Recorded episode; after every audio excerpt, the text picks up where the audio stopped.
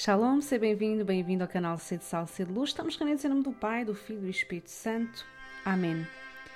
Ave Maria, cheia de graça, o Senhor é convosco.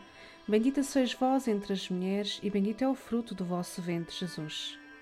Santa Maria, Mãe de Deus, rogai por nós, pecadores, agora e na hora da nossa morte. Amém.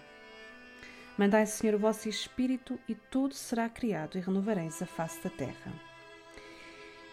Então hoje iniciamos a leitura e a meditação deste pequenino livro, que ele é bem pequeno, com poucas páginas, não tem mais de 80 páginas, sobre o segredo da Virgem Maria. É verdade, Nossa Senhora tem segredos para nos contar, segredos de vida eterna. E o primeiro capítulo diz assim: O grande segredo da santidade. Então, o segredo que a Virgem Maria nos quer contar é um segredo que nos leva à santidade, a santificarmos-nos, a correspondermos ao projeto de amor que Deus tem para cada um de nós. E quais são as condições? Eu vou ler o que o autor escreveu, o que São Luís Grignon de Montfort escreveu, que por si só já é meditação.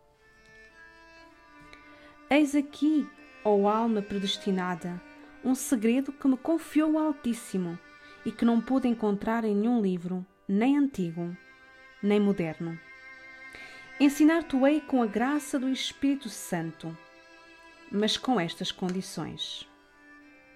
Que o não reveles senão àquelas pessoas que o mereçam, pelo seu espírito de oração, mortificação, caridade, sofrimento abnegação e zelo pelas almas.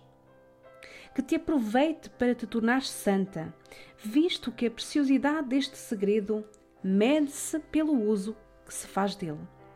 Não julgues poder estar de braços cruzados sem trabalhar, porque então o meu segredo mudar-se em veneno e sentir-te-ia de condenação.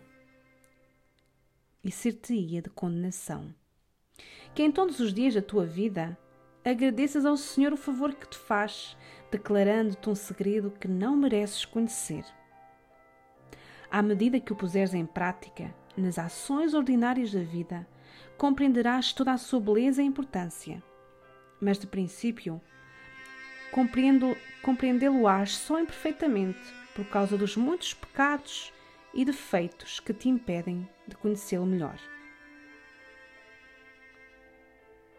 Depois, não te deixes levar pelo precipitoso desejo de penetrar uma verdade que não pertence à ordem natural. Recita antes, primeiro, de joelhos, um Ave Maria Stella e o Vene Creator, para pedir a Deus que compreendas e avalies este mistério divino. E visto que não disponho de muito tempo para escrever e tu tens pouco tempo para ler, tudo te esclarecerei com brevidade.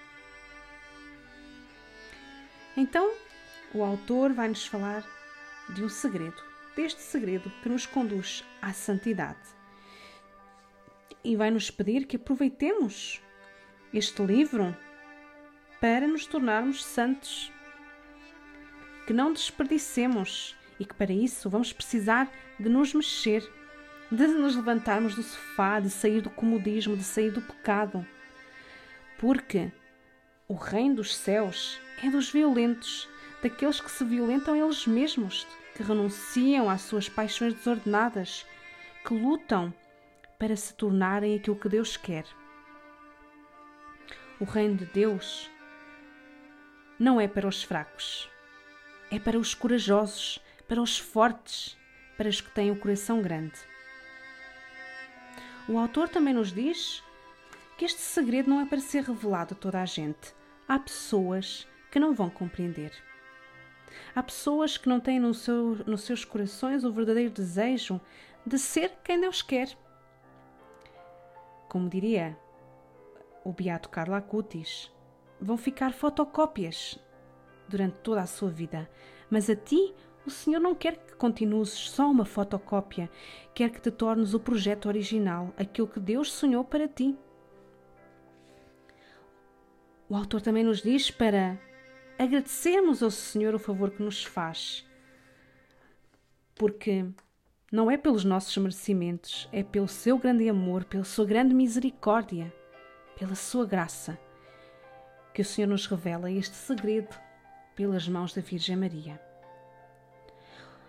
São Luís também nos diz para colocarmos em prática nas ações ordinárias da nossa vida. É no nosso dia a dia, na nossa casa, nas tarefas domésticas, no nosso trabalho, quando estamos com o nosso esposo, com a nossa esposa, com os filhos, com o resto da família, no nosso trabalho, nos nossos, nos nossos passatempos. Este segredo vai atingir toda a nossa vida se nós o pusermos em prática. São Luís também nos chama a atenção para não sermos precipitados, nem demasiado curiosos mas sobretudo para pedirmos auxílio à Virgem Maria e ao Espírito Santo, para que, eles no, para que eles nos iluminem, para que eles nos façam compreender as verdades escondidas nesta devoção. Então é isso que nós queremos pedir. Que o Espírito Santo e a Virgem Maria sejam os nossos companheiros ao longo destes dias, assim como o nosso anjo da guarda que é aquele que vai à nossa frente para nos levar até o lugar que o Senhor reservou, guardou, preparou para nós. E vamos rezar uma oração que todos conhecem, que é a oração da Virgem Maria. A minha alma glorifica o Senhor e o meu espírito se alegra em Deus, meu Salvador porque pôs os olhos na humildade da sua serva, de hoje em diante me chamarão bem-aventurada todas as gerações. O Todo-Poderoso fez em mim maravilhas, santo é o seu nome. A sua misericórdia se estende de geração em geração sobre aqueles que o temem. Manifestou o poder do seu braço e dispersou os soberbos. Derrubou os poderosos dos seus tronos e exaltou os humildes.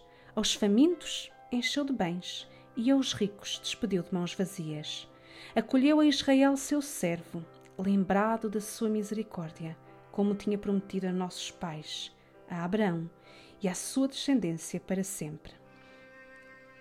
Glória ao Pai, ao Filho e ao Espírito Santo, como era no princípio, agora e sempre. Amém. Estamos reunidos em nome do Pai, do Filho e do Espírito Santo. Amém.